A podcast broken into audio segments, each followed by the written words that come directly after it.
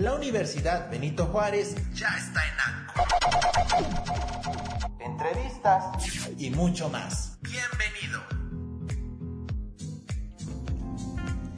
Radio VJ, la universidad a tu alcance.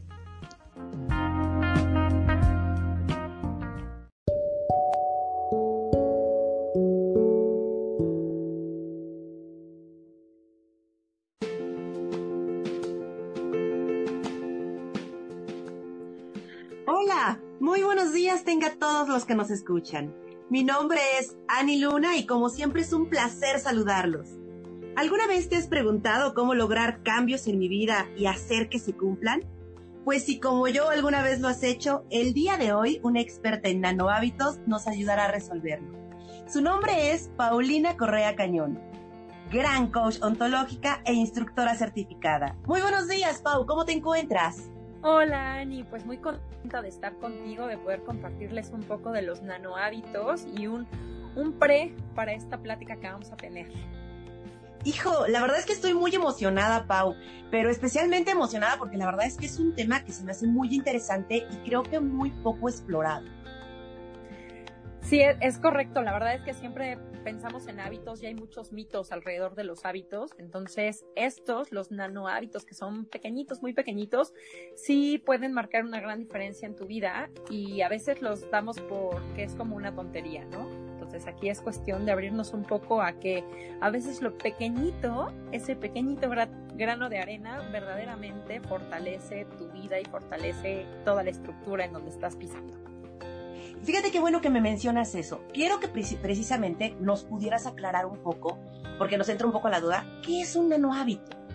Perfecto, mira, los nanohábitos son acciones muy pequeñitas, hasta ridículas, que vas incorporando a tu vida y que los vas a hacer de, de forma constante, es decir, todos los días vas a hacer.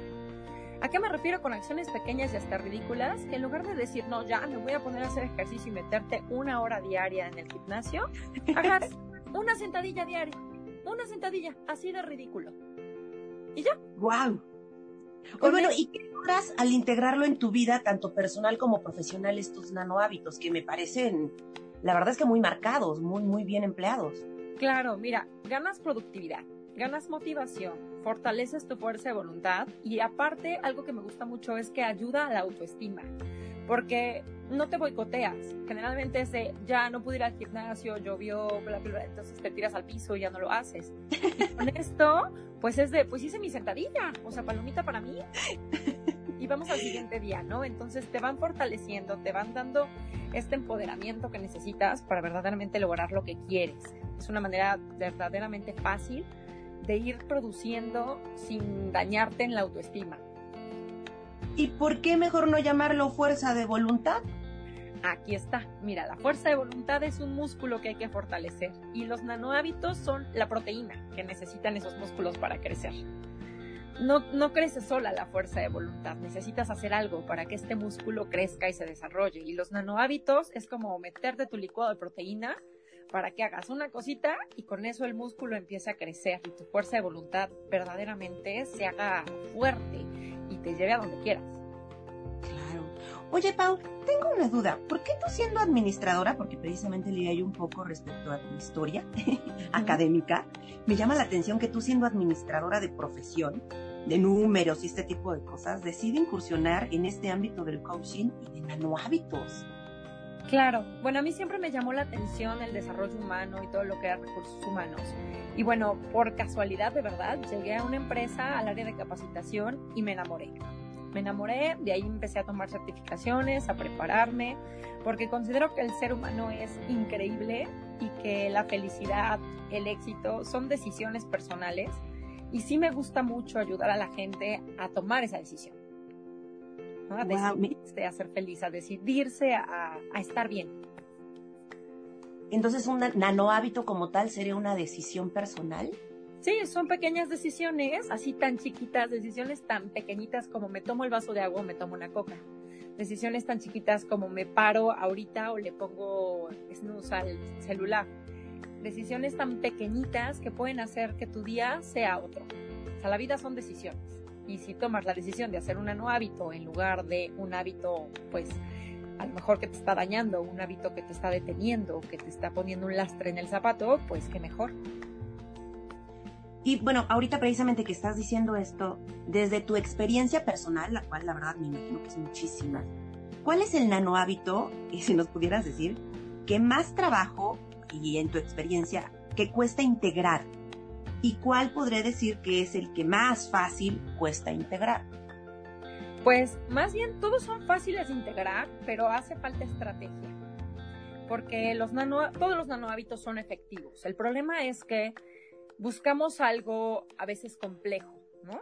A veces como, no, ¿cómo voy a hacer nada más una sentadilla? ¿Cómo voy a hacer nada más una lagartija? ¿O cómo voy a hacer nada más una llamada a un cliente?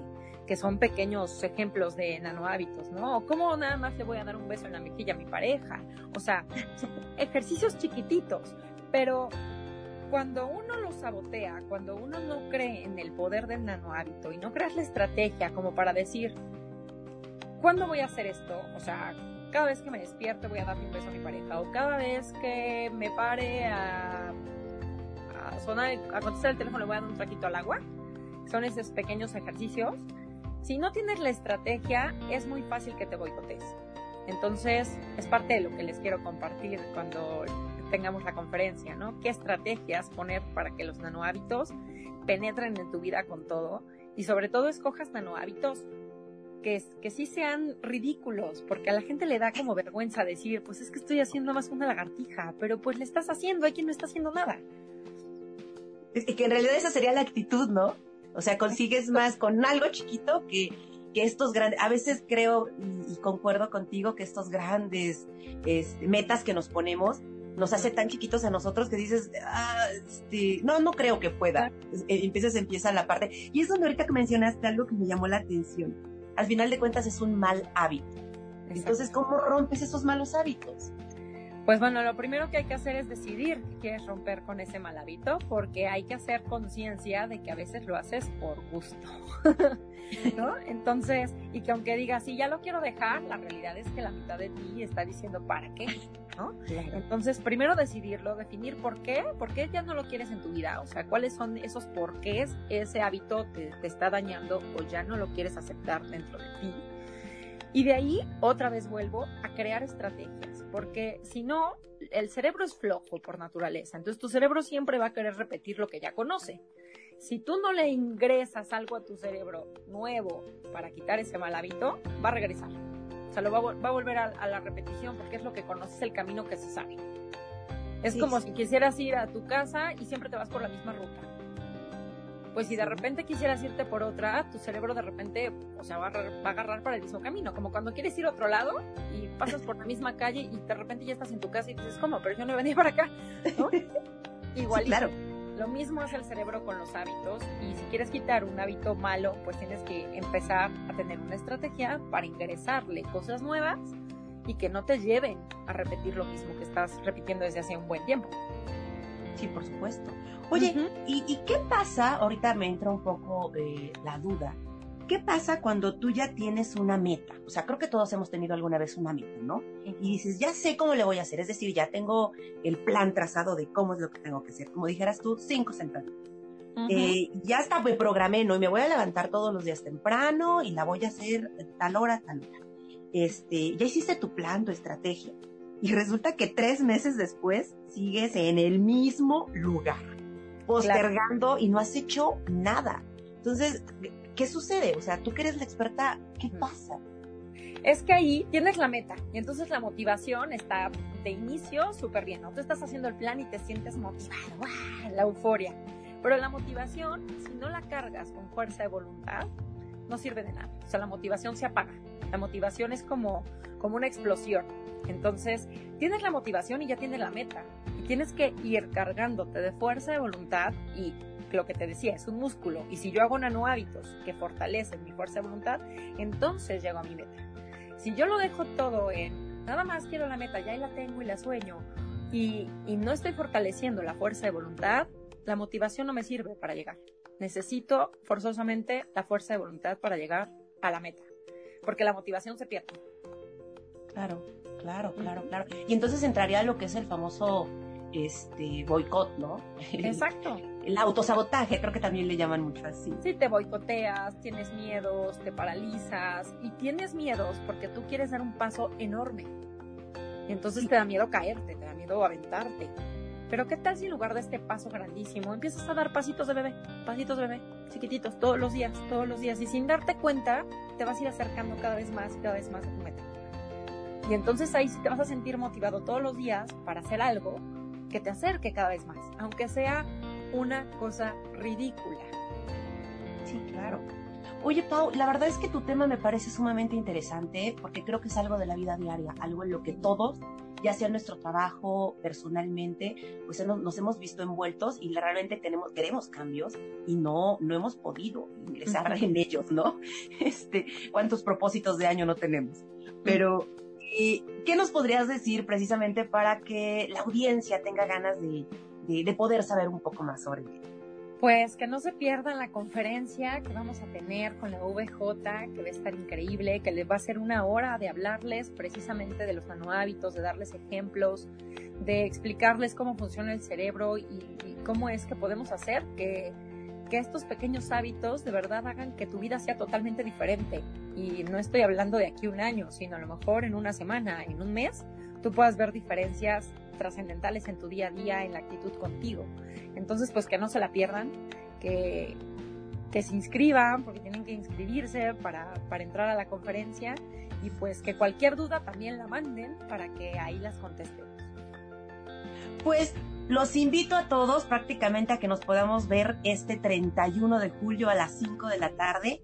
Nano hábitos para grandes cambios. Tendremos a Paulina Correa Cañón, que la acaban de escuchar, coach ontológico e instructora certificado. La Universidad Benito Juárez los espera cordialmente. Y pues bueno, Pau, eh, la verdad es que estoy ansiosa. Espero verte pronto y muchísimas gracias por darnos la oportunidad de poder saber un poquito de ti y obviamente la audiencia saber un poquito más respecto a todo esto que podremos observar, ver y escucharte este 31 de julio. Muchas gracias, Ani. A ti, muchísimas gracias, Pau. Pues bueno, esto fue todo. Muchísimas gracias a todos. Mi nombre fue Ani Luna y nos estamos, seguimos viéndonos. Adiós. Esta fue una emisión más de nuestro podcast en Anchor. Universidad Benito Juárez presenta